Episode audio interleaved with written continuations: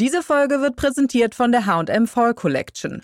Die Kollektion besteht komplett aus recycelten Materialien. Ab sofort auf hm.com und in den Geschäften.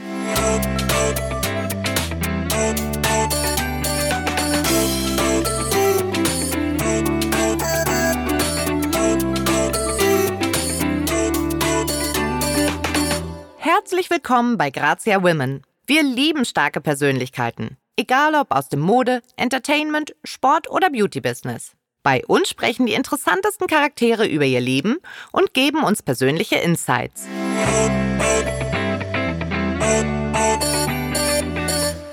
Unser heutiger Gast ist Feministin, Aktivistin und Speaker. Sie ist engagiert, fröhlich, energiegeladen, farbenfroh, mutmachend aufmunternd und kämpferisch.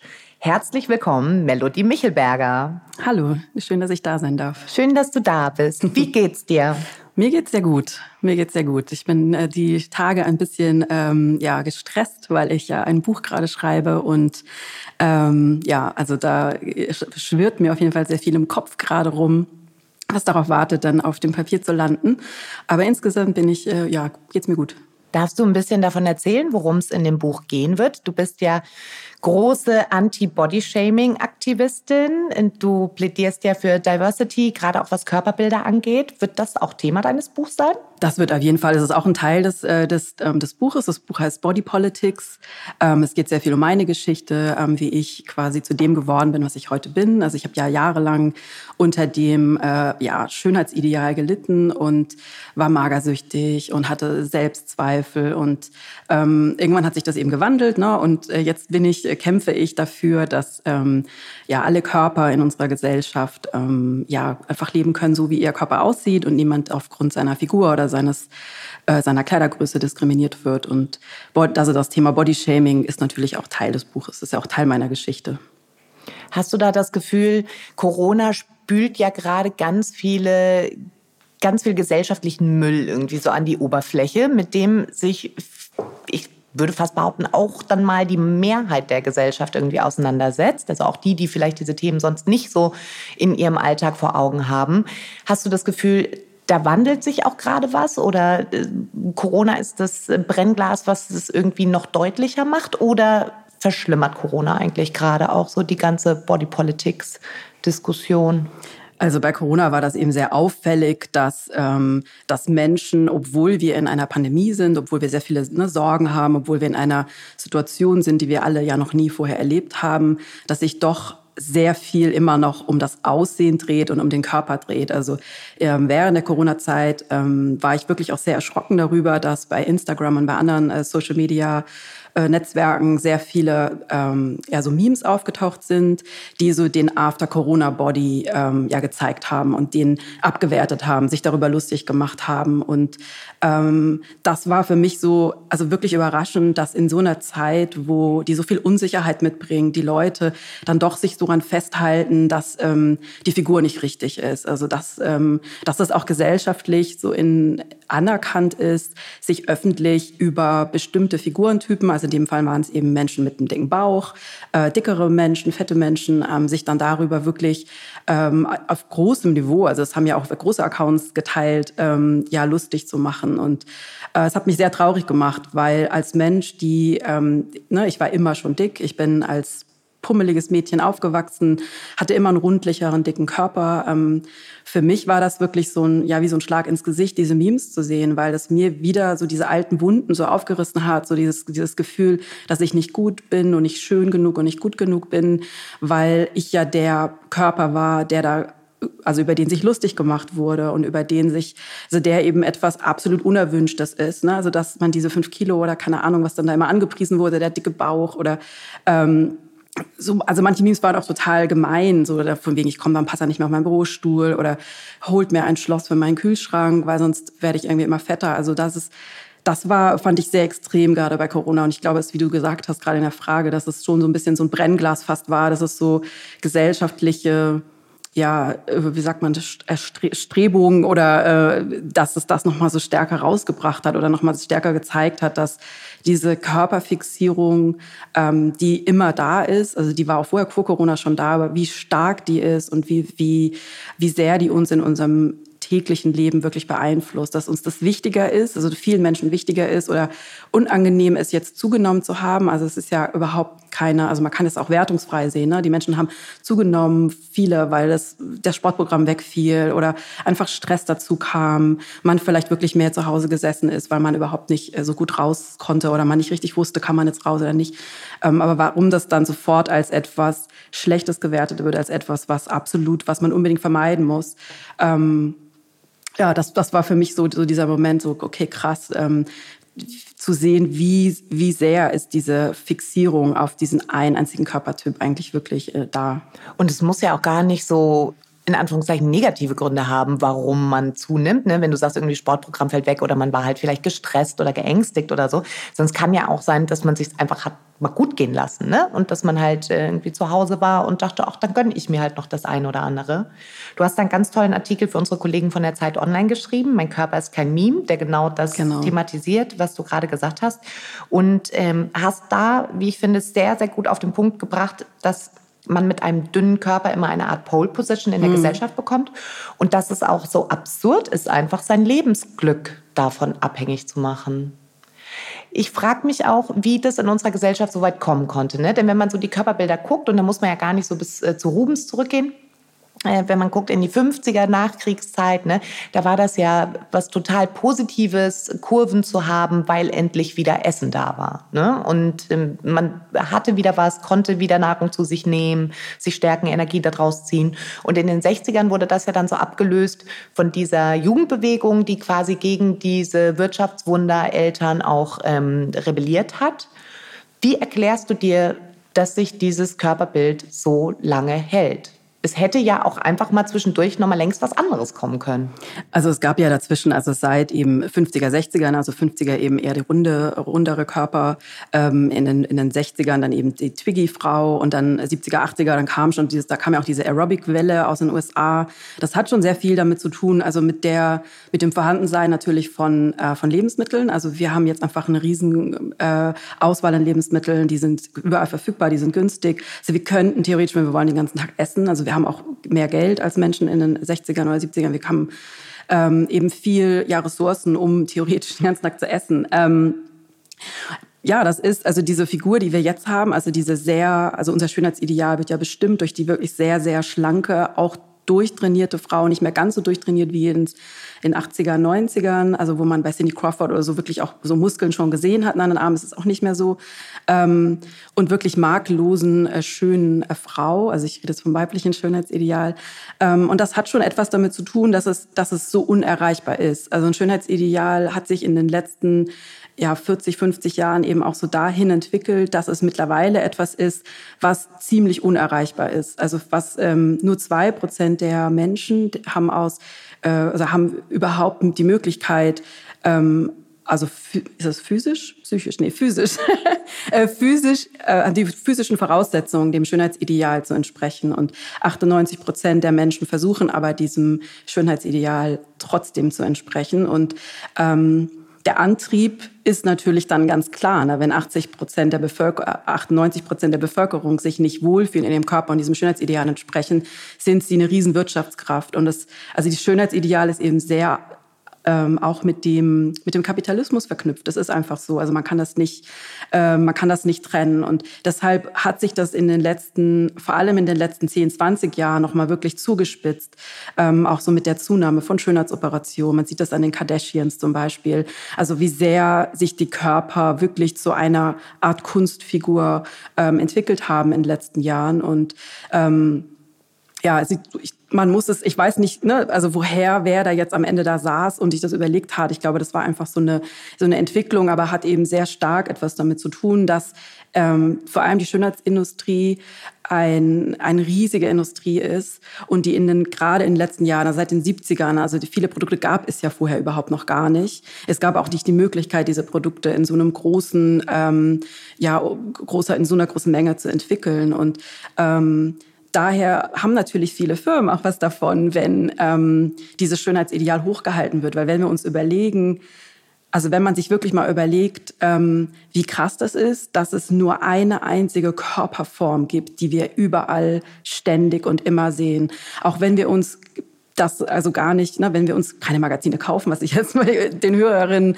und Hörern ähm, hier wahrscheinlich nicht vermute, aber wenn man wirklich versucht, so nichts zu konsumieren, was quasi vorgegeben ist, na, kein Fernsehprogramm, nicht ins Kino geht und so weiter, wird man ja trotzdem durch die Werbung an der Bushaltestelle oder auch bei Social Media ähm, beeinflusst. Also wir sehen immer nur dieses eine Schönheitsideal immer nur Menschen, vor allem Frauen, die dieser einen Kleidergröße entsprechen, die eine gleiche Körpergröße haben, die ein gleiches Alter haben. Und das ähm, das hat sich in den letzten Jahren eben auch verändert. Also früher gab es eine größere Diversität tatsächlich in Körpern. Da war auch das Schönheitsideal näher dran an der realen Frau.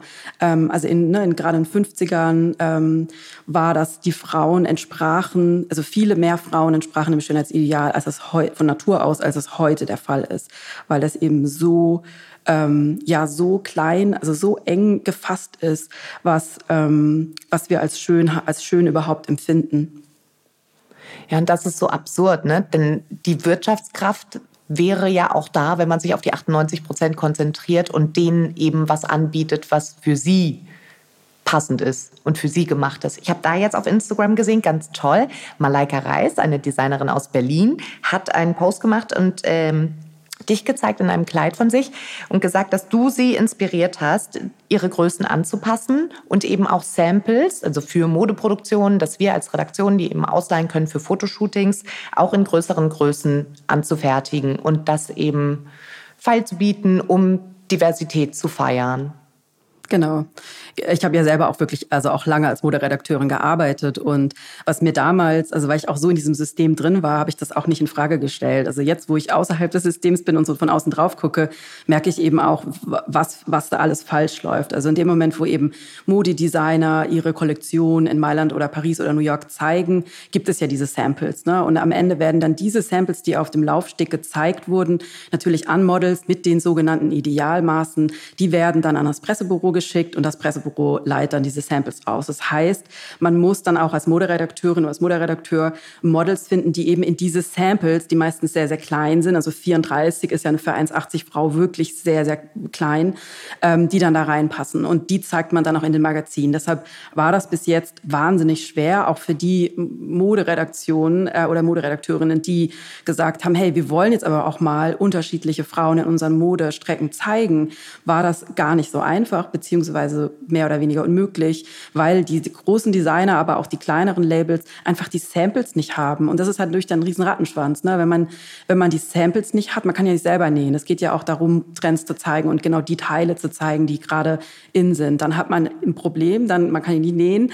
Dann kann, immer wieder wird eben dieses eine Schönheitsideal, diese eine Körpergröße gezeigt. Und bei den Menschen, wie bei mir eben jahrelang, hat sich das dann so festgesetzt. So, okay, das ist jetzt hier das, so muss man halt aussehen. Und was Malaika jetzt macht, ist wirklich großartig. Und es ist aber auch, finde ich, so ein bisschen bezeichnend, dass sich das Feld so ein bisschen von hinten aufrollt, dass jetzt die kleineren Designer, ähm, also Malaika ist jetzt ja noch kein Riesendesignhaus leider, ne, aber wird sie bestimmt, ähm, dass sie jetzt sagt, okay, ich, ich nehme das jetzt, ähm, ich mache das jetzt, also ich nehme die Aufgabe an, die Herausforderung an und mache auch Samples.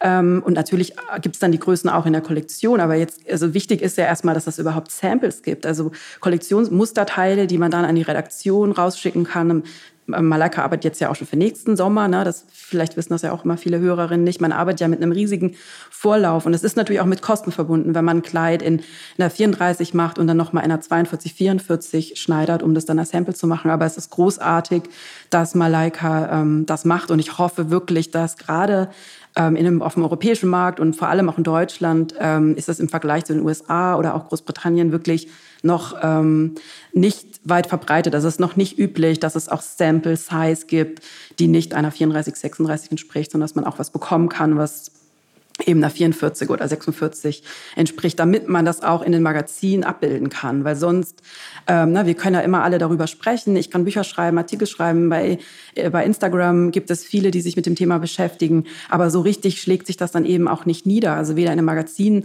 noch dann auch in den Fernsehsendungen. Weil auch die Frauen, die dann da arbeiten, haben meistens Samples an und die kriegen auch dann die Samples nicht. Also Und dann ist natürlich der nächste Schritt, dass es die Kleider und über die Kollektion eben auch in Größen ab 44 gibt, weil jetzt ist es ja so, also ich trage eine 44, 46 und liebe Designermode, also ich liebe bunte Kleider, ähm, ich liebe wirklich ja tolle Muster, ich liebe kleine Designer. Ne? Es macht mir auch große Freude, da Stunden durch Instagram zu klicken oder bei großen Online-Shops mich durchzuklicken.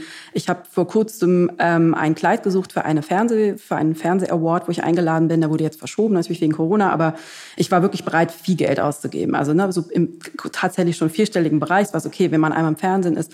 Und dann habe ich in allen Online-Shops meine Größe eingegeben und es gab einfach nichts. Vielleicht vier Kleider oder so in meiner Größe. Und das ist natürlich verheerend und super traurig, weil alle Frauen ab Kleidergröße 44 sind komplett ausgeschlossen. Also auch wenn wir die Kohle haben, können wir keine Designer tragen. Das ist auf jeden Fall zu hoffen, dass sich da noch ganz viel tut. Es ist ja, es gibt ja schon ein paar High-Fashion-Designer, die ähm, ihre Kollektion erweitern. Ne, und die ähm, Anschlussgrößen bieten. Es ist halt ein weiter Weg und ich habe da eh generell das Gefühl, dass die Gesellschaft immer sehr langsam ist. So gerade auch in Deutschland die Gesellschaft braucht immer sehr lange, sehr viel Zeit, um Veränderungen irgendwie aufzunehmen. Wenn ich dann aber jetzt bei mir anfange, wie schaffe ich das denn als Frau, meinen Körper besser anzunehmen? Also es ist ja in Anführungszeichen immer so leicht zu sagen, mach dich frei von den Idealen, äh, lebe mit den gesunden Voraussetzungen, die dir gegeben sind. Aber wie hast du das denn hinbekommen, dass du tatsächlich ein gutes Körpergefühl hast und mit deinem Körperbild im Reinen bist? Ähm, also da ist wirklich wichtig zu sagen, dass das nichts ist, was über Nacht geht oder von heute auf morgen geht. Es war bei mir wirklich ein langer Prozess. Ich habe ja wirklich sehr lange ähm, an Essstörungen gelitten, war magersüchtig, war Sport, äh, sportsüchtig. Also das war wirklich ein sehr langer Weg. Also ich hatte, war schon mal weiter, dann werde ich wieder einen Rückfall. Jetzt bin ich auf einem guten Weg auf jeden Fall. Das Gefühl, das bleibt, ne? dieses, dieses gute Gefühl meinem Körper gegenüber, das, das neutrale Gefühl, das bleibt. Ähm, was mir sehr geholfen hat, war mir wirklich genau das, was ich gerade auch schon mal gesagt habe, wirklich nochmal so ähm, immer wieder ins Bewusstsein zu bringen. So, wer verdient an meinen Unsicherheiten? Also bin ich das wirklich, dass die meine dicken, also finde ich wirklich meine dicken Schenkel hässlich? Woher kommt das, dass ich sie hässlich finde? Also da kommt natürlich viel, ne? ich wurde auch viel gehänselt und so.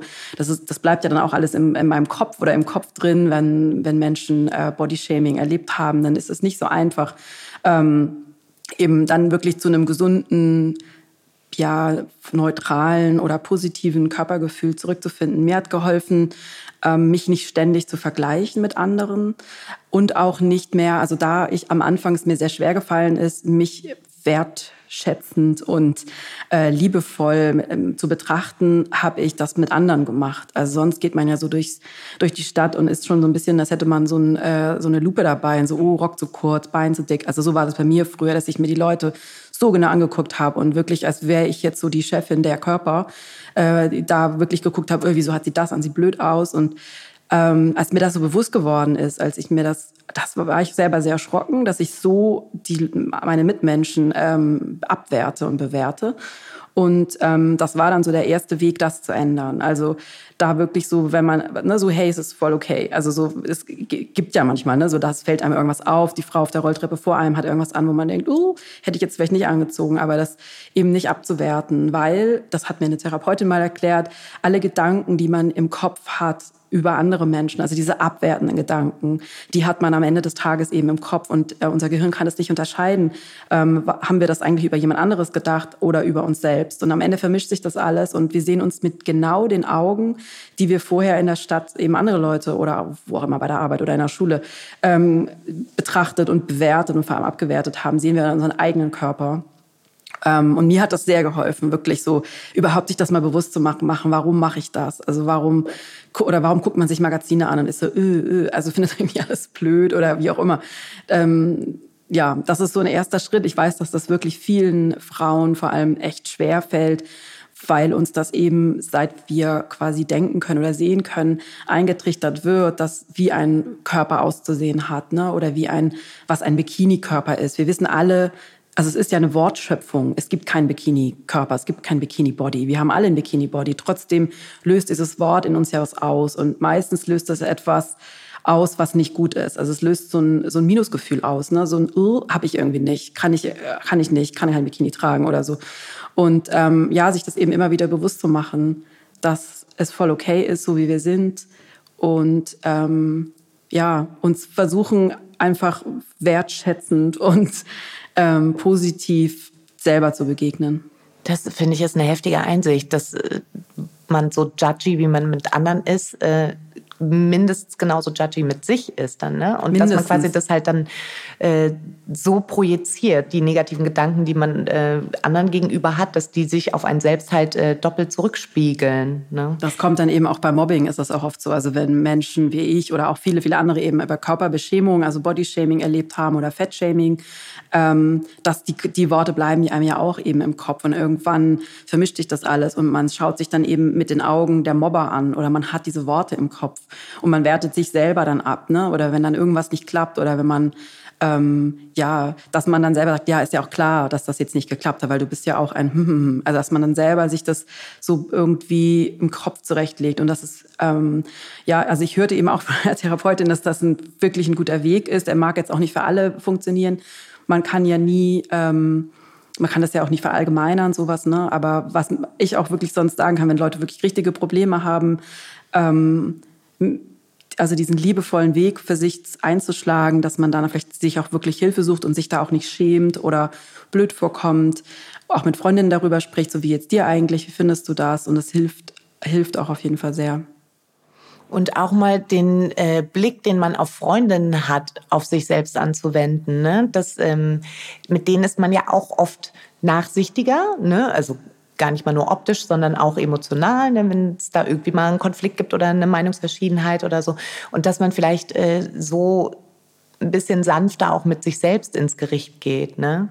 Ich hatte ja. das tatsächlich mal am Strand, äh, dass ich im Urlaub lag und dann dachte so, mh, hm, ne, erster Tag im Bikini und man denkt halt, ne, ist halt alles nicht so wie das Ideal nun mal vorgibt. Und dann guckt man sich da um und sieht aber auch irgendwie andere Leute mit Besenreißern und Krampfadern und Zellulite und äh, hier im Speckröllchen und da.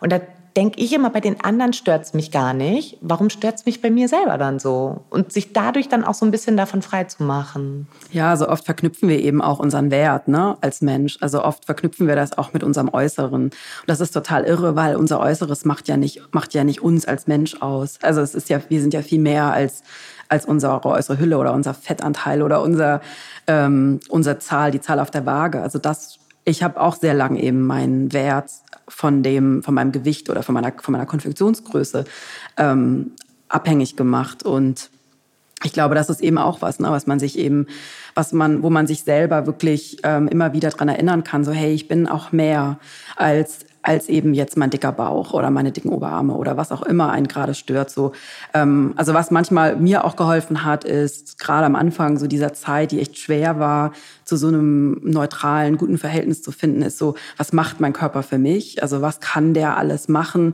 obwohl ich den so viele Jahre schlecht behandelt habe, weil ich dem so viel ausgehungert habe, ja wirklich, ne, nicht das gegeben habe, was er eigentlich gebraucht hätte in der Zeit.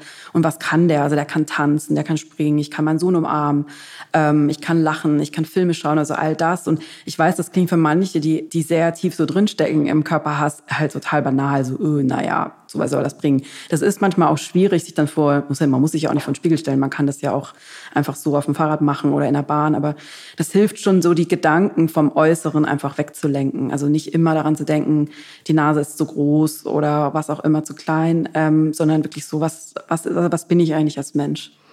Du hast auf Instagram auch gepostet, dass du viel Feedback bekommst, ne, dass ähm, Menschen dich als wahnsinnig stark empfinden und das toll finden, wie du mit den ganzen Sachen umgehst. Du sagst dazu auch, aber tu ich gar nicht, egal wie oft ich Bodyshaming ausgesetzt bin, es tut auch immer noch weh. Das ist halt wahrscheinlich wie ein Alkoholismus, den man nicht wieder loswerden kann, sondern mit dem man halt leben lernen muss. Und Autosuggestion ist quasi ein probates Mittel, um sich da so zu trainieren. Also das Problem bei eben Mobbing oder Bodyshaming ist ja wirklich, dass es einfach Wunden hinterlässt und die werden dann ähm, durch entweder unachtsame Aussprüche oder durch sehr bewusste, das war ja der Anlass, glaube ich, was meintest, ein Post, das du meinst, wo jemand eben sehr ähm, hergezogen ist über, über fette Menschen, Ähm, das hatte, als ich das damals mir angehört habe, hat bei mir wirklich eine körperliche Reaktion ausgelöst, die ich auch seit der Schule nicht mehr hatte. Also ich habe am ganzen Körper gezittert und total angefangen mit Weinen, weil das mich wieder zu, zurückversetzt hat an diese Zeit, als ich die Person war, über die so abwertend, herabwürdigend gesprochen worden ist. Und ähm, ich glaube, das wissen viele Leute nicht. Also wir hatten gestern Elternabend, mein Sohn, äh, bei meinem Sohn, da gab es auch einen Mobbingfall. Ein Kind wurde auch ähm, gefettshamed. Das Kind ist jetzt auch nicht mehr ähm, in der, wurde auch von der Schule jetzt runtergenommen. Ähm, und da habe ich das gestern auch nochmal gesagt, dass ich glaube, viele Eltern das auch nicht wissen. Das ist nicht einfach so eine Lappalie, wenn man einem Kind, wenn, wenn Kinder anderen Kindern was hinterherrufen, so, ne? Ähm, das, das, das, das kann wirklich große, wie eben bei mir und bei vielen anderen Menschen wirklich, das begleitet mich mein ganzes Leben und das wird auch nicht mehr, es geht auch nicht mehr weg. Also jetzt nützt sich das ja und verwandle das in so eine Kraft und in sowas, dass ich kann damit umgehen und ich weiß, wenn ich darüber schreibe, ganz offen eben, ne, bei meinem Instagram oder auf meinem Instagram-Account, dass das vielen Leuten hilft, weil viele getrauen sich nicht. Viele haben das Gefühl, na ja, es stimmt ja auch oder na ja, ich bin ja auch ein bisschen, wie auch immer, ne, ähm, dass das eine Berechtigung hat. Ähm, so angesprochen zu werden. Und deshalb finde ich wichtig, dass, dass wir jetzt auch darüber sprechen, ähm, und dass Menschen ja auch wirklich lernen damit, also gar nicht finde immer so die Opfer, die, die müssen natürlich irgendwie zwangsläufig damit klarkommen. Ähm, ja, dass Menschen einfach sensibilisiert werden, dass es psychische Gewalt ist.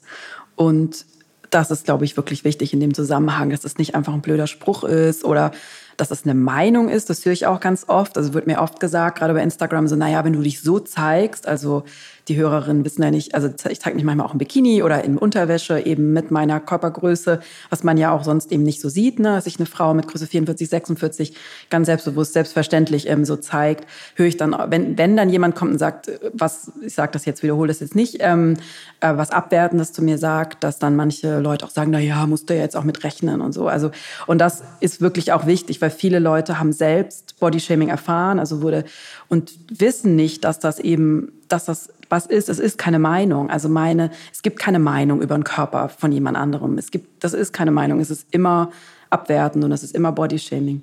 Eben, das ist keine Geschmackssache, ne? Und bei Kindern setzt sich das ja auch so schnell fest. Das wird so leichtfertig ausgesprochen und äh, in dem Kopf und Herz, der das äh, erfahren hat, ne, bleibt das ein Leben lang kleben und der erzählt sich immer wieder selbst.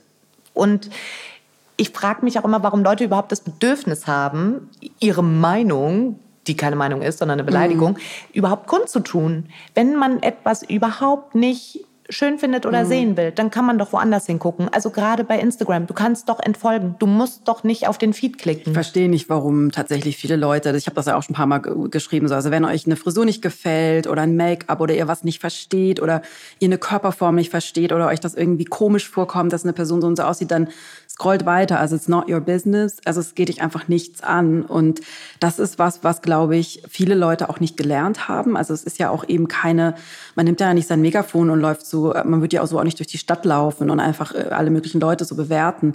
Ähm, aber das mit dem Körper, also dass man die Körper von anderen Menschen, dass das einen einfach wirklich nichts angeht, ganz egal wie dick oder wie dünn oder wie mager oder wie fett die Person ist, das ist so wichtig und das haben so viele Leute, äh, verstehen das einfach nicht und denken dann, na ja, wenn der so dick ist, dann darf ich aber jetzt auch blöd lachen oder was sagen und so, na ja, nee, so, also es geht dich einfach nichts an. Und ich glaube, dass gerade bei Kindern ist es auch, kommt das oft natürlich von den Eltern ähm, oder auch von den Erzieherinnen oder LehrerInnen, ähm, das ist wieder diese Pole Position, die du eben vorher meintest, ne? dass dicke Menschen haben eben mit, mit wirklich vielen Stigmatisierungen zu kämpfen in unserer Gesellschaft. Also da wird dann, schwingt dann immer so dieses, naja, du musst dich halt nur richtig anstrengen oder bist ja auch faul oder du isst die falschen Sachen oder so. Und auch wenn schon, ne? also auch das ist, ist auch not in your business. Ähm, aber dadurch, dass eben dieses so quasi im Raum steht oder so über uns schwebt, so diese, ja, dick will man halt nicht sein, ne? dick wäre so das Schlimmste, was einem irgendwie passieren kann, reden ja viele Leute auch oder viele äh, ErzieherInnen oder LehrerInnen auch mit ihren Kindern so, ne? dass sie sagen, oh, du streck dich deinen Bauch so raus oder na, heute hast du aber ordentlich Hunger oder so. Das, das, da muss man wirklich aufpassen. Ähm, das ist ja auch das, wo, warum ich jetzt überhaupt das mache, was ich mache, weil es mir so geholfen hätte, wenn jemand da gewesen wäre, der gesagt hätte, eben, als ich ein kleines Kind war oder im Kindergarten fing das bei mir schon an, wenn eine Erzieherin gesagt hätte, hör auf, äh, so über, über Melanies Körper zu sprechen ähm, oder mich einfach mal in den Arm genommen hätte und gesagt, hey, das ist alles gut, guck mal, es gibt dicke, dünne Menschen und Menschen mit einem kugeligen Bauch, wie ich früher immer hatte. Und es ist alles total in Ordnung, jeder sieht eben anders aus. Und das ist für mich eben so ein Anliegen, ne? dass ich immer weitermache, trotz dass ich nach jedem äh, Interview oder nach jedem, nach jeder Fernseh, ich jedem Fernsehbeitrag wirklich mit Hunderten von abwertenden Kommentaren überflutet werde. Das ist echt irre und unvorstellbar, dass Menschen da immer noch das Bedürfnis haben, so ging anzustänkern. Also mir zeigt das eben immer wieder, wie sehr dieses Bild in den Köpfen wirklich verankert ist. Ne? Dick ist nicht, nicht gut, ist nicht gesund, ähm, es ist nichts Erstrebenswertes und ähm, ich, also manche sagen dann auch, ja, du, ver, du sagst, alle sollen dick sein oder du verherrlichst das Dicksein. Mache ich ja nicht. Ich sage, hey, alle Menschen sind gut so, wie sie sind und ich war immer schon dick. Also ähm, und, äh, ja, und ich bin gesund. Auch wenn ich nicht gesund wäre, wäre es auch kein Grund, mich abzuwerten. Also das ist so tief in den Köpfen drin, dass viele mir schreiben, na ja, das hat ja schon eine, hat schon eine Berechtigung, dass man äh, dicke Leute oder Leute, die nicht dem Schönheitsideal entsprechen, ähm, dass man die mobbt, hat mir wirklich einer geschrieben. Ist es denn so, dass ähm, du dich bei den Rückmeldungen, gerade auf den sozialen Medien, auf die positiven Stimmen auch konzentrieren kannst? Denn normalerweise sagt man ja, du kannst 100 Komplimente bekommen ne? und einer sagt was Doofes zu dir, dann sind alle 100 Komplimente verpufft und es bleibt nur noch dieser eine blöde Satz da drin. Kannst du das anders aufnehmen oder gibt es da irgendwie eine Strategie, wie äh, du damit umgehst? Also ich habe tatsächlich gelernt, dadurch, dass es ähm, in den letzten Jahren so viel wurde, eben auch an, an so komischen Trolls und komischen Nachrichten, Nachrichten oder sogar teilweise haben sich Menschen, die ähm, ja die Mühe gemacht, meine E-Mail-Adresse rauszusuchen, also wirklich so, ähm, um mich dann da zu beschimpfen. Also das fand ich auch schon. Ähm, nee, das also mittlerweile ist es, ich weiß oder ich habe gelernt. Ähm, ja, Leute zu blockieren. Am Anfang habe ich oder manchmal habe ich immer noch den Drang, äh, tatsächlich dann zu antworten. Ähm, aber ich habe wirklich jetzt auch feststellen müssen, die Leute, die mir solche Sachen unter das Foto posten oder sich die Mühe machen, mir eine E-Mail zu schreiben, die suchen auch keine Diskussion oder die wollen auch nicht mit mir sprechen, sondern die wollen mich eigentlich nur verletzen. Woher dieses, dieses Bedürfnis kommt, andere fremde Menschen, die man nicht kennt, ähm, einfach verletzen zu wollen, das frage ich mich auch wirklich jedes Mal. Aber ähm, ich habe wirklich gelernt, okay, Sachen löschen. Es ist mein Space. Ne? Instagram vor allem ja ist mein Space und ich muss mich nicht mit Leuten äh, auseinandersetzen, die, die mich nur beschimpfen wollen. Also wenn es eine Frage ist, klar. Wenn es Kritik ist, die nicht meinen Körper betrifft, also ne, weil es ist keine Kritik am Körper, wenn es eine Kritik an irgendwas ist, keine Ahnung, an der Bildqualität oder an der Bildauswahl, also von mir aus. Aber ähm, ja, also ich versuche mich da wirklich auf das Positive zu fokussieren, was auch 99,9 Prozent eben überwiegt. Das können wahrscheinlich auch nur Psychologen erklären, warum Menschen das machen, so sich selbst zu erhöhen, indem sie andere erniedrigen. Und wenn das der einzige Weg ist, um sich mit sich selbst besser zu fühlen, ist das ja halt einfach nur traurig. Ja, traurig, weil das eben auch für viele Leute, also ich kann jetzt damit umgehen, ich habe gelernt, damit umzugehen, aber es gibt ja eben auch viele, die sich vielleicht ganz neu erst damit beschäftigen oder ich höre immer wieder, dass, dass, dass Menschen sagen, boah, ich könnte das nicht, das würde mich total traurig machen und dann fällt mir auch wieder ein, naja, vor ein paar Jahren hat's mich auch total traurig gemacht und ich war total verwundert und total erschrocken, dass ich solche Nachrichten bekomme. Aber man wächst dann eben auch. Ne? Also ich bin dann auch gewachsen mit den Aufgaben und musste mir jetzt so ein, ähm, ja, so ein System quasi äh, ja, machen, um damit umzugehen und auch einfach zu lernen, okay, das, das hat eigentlich nichts mit dir zu, mit mir zu tun, ähm, wenn diese Person ja so schlecht über, über mich oder meinen Körper redet, das hat eigentlich gar nichts mit mir zu tun, sondern eigentlich mit dem Blick, dass die Person auf sich selbst hat und der scheint nicht besonders gut zu sein. Wenn ich so gerade meinen Blick auf dich richte, dann sehe ich ein ganz wunderschönes blau geblümtes Kleid mit einem leichten Stehkragen und äh, Plissé-Falten am Ausschnitt, der kein Ausschnitt ist, also ist hochgeschlossen. Du hast äh, tolle passende blaue Ohrringe dazu und schöne blaue Augen, wie ich verraten darf. Da müssen wir über Mode sprechen. Welche drei Dinge sollte jede Frau im Kleiderschrank haben? Oh wow. Ähm, also auf jeden Fall ein, ein, äh, ein Kleidungsstück, ähm, mit dem sie sich richtig, richtig toll fühlt. Also in dem sie wirklich das Gefühl hat, sie könnte auf einen, auf Laufsteg gehen oder egal wohin, also mit dem man sich immer gut angezogen fühlt. Ähm, das habe ich auch. Und das ist so, finde ich, so, so ein Go-To-Outfit. Ne? Ähm, das kann man ja dann auch oft anziehen. Ich halte grundsätzlich nichts davon, Sachen nur ein, zwei Mal anzuziehen, sondern ich finde, wenn man was hat, dann kann man das auch tragen. Die meisten Leute checken es auch gar nicht. Die denken dann, ah ja, das ist jetzt das, also so, die merken das eher positiv. So. Ähm, was ich auch wirklich wichtig finde, was ich jahrelang nicht im Schrank hatte, waren gute Schuhe, mit denen man wirklich den ganzen Tag laufen kann, mit denen man zur Not wegrennen kann, mit denen man äh, irgendwo hochklettern kann. Also wirklich Schuhe, mit denen man laufen kann, weil viele Schuhe ja auch, war ja auch ja lange Moderedakteurin. Vielen Schuhen sehen super aus. Da kommt man gerade mal vom Auto an den Tisch und dann kann man den ganzen Abend sich nicht bewegen. Ist auch okay. Solche Schuhe sind auch wichtig. Aber ich finde wichtiger auch, dass man ein paar Schuhe hat, die gut aussehen und in denen man laufen kann. Und das dritte Jahr Ohrringe auf jeden Fall. Also ja, es baumelt dann so ein bisschen am Gesicht. Das macht das, das Strahl. Ich finde, die Augen strahlen dann mehr und man hat nochmal so eine kleine Überraschung.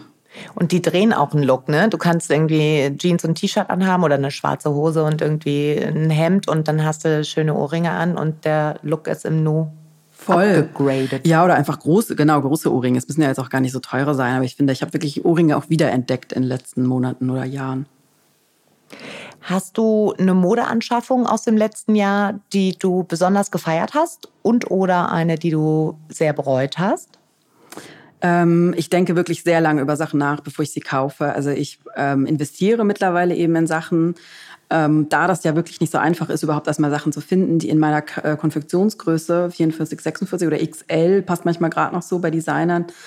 Ähm, aber ist auch oft die Enttäuschung, wenn die Sachen dann kommen von, von großen Online-Shops, dass die dann leider eben nicht passen, weil die XL doch zu klein ist.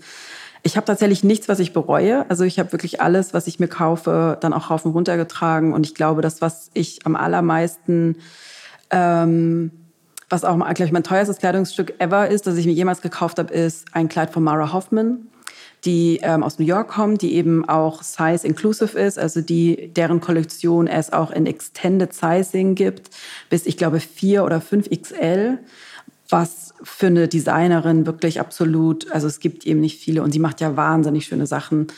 Und das ist ein buntes Kleid natürlich, wie kann das anders sein, aber es ist eng. Und das ist, glaube ich, auch, wenn ich so zurückdenke, mein erstes enges Kleid in Jahren, also jetzt mit dieser quasi neuen Figur. Ähm, und das ist einfach das schönste Kleid, das, ist, das ich jemals gesehen habe. Ich habe auf Instagram auch gesehen, da hast du einmal ein äh, Rotate Blazer Kleid angezogen, was äh, leider nicht so ganz gepasst hat, obwohl es die größte Größe war. Und es gibt dazu einen Hashtag Make My mhm. Size. Antworten die Labels da drauf? Registrieren die das? Nehmen die das wahr? Habt ihr da irgendwie Feedback bekommen? Genau, den Hashtag hat äh, Katie Storino ähm, äh, gel ja, gelauncht oder ins Leben gerufen vor, ich glaube, zwei Jahren weil sie eben das gleiche Problem hatte. Ne? Also wenn man in die Innenstadt zum Beispiel geht, in alle normalen Läden, die es da gibt, also es ist dann auch egal, ob das jetzt ein High-Fashion-Designer ist oder ein mittelteures oder ein günstigeres äh, schwedische oder spanische Kette, ich passe nirgends rein. Und das war bei eben Katie Storino auch so. Also auch mit XL oder XXL, ich krieg das nicht mal übers Knie oder über den Hintern, es passt nicht. Und dieses Gefühl ist so unglaublich ausschließend und so gemein und so deprimierend auch, weil ich kann nicht mit meinen Freundinnen in die Innenstadt gehen oder in irgendeinen Laden gehen. Es gibt einfach nichts für mich. Und ja, die Größe haben wir nicht geordert oder so. Und äh, na, es kommt dann manchmal so, haben wir nicht geordert oder das Beste war wirklich vom, von einem Jahr oder so. Sie meinte, ja, wir müssten in die großen Größenabteilung gehen. So als würde ich jetzt als einzige, ne, als modeinteressierte junge Frau äh, bei Karstadt so ungefähr in die großen, also das fand ich wirklich richtig einen Schlag ins Gesicht. Und bei Katie Serena, also bei der Make My Size, äh, mir haben leider das, das Label nicht geantwortet, was ich schade fand, weil ich weiß, sie haben es gesehen, auch in den Instagram-Stories. Aber bei, äh, bei ihr, sie hat ja auch nochmal, ich glaube, 300.000 Follower oder so, gab es schon ein paar, die geantwortet haben.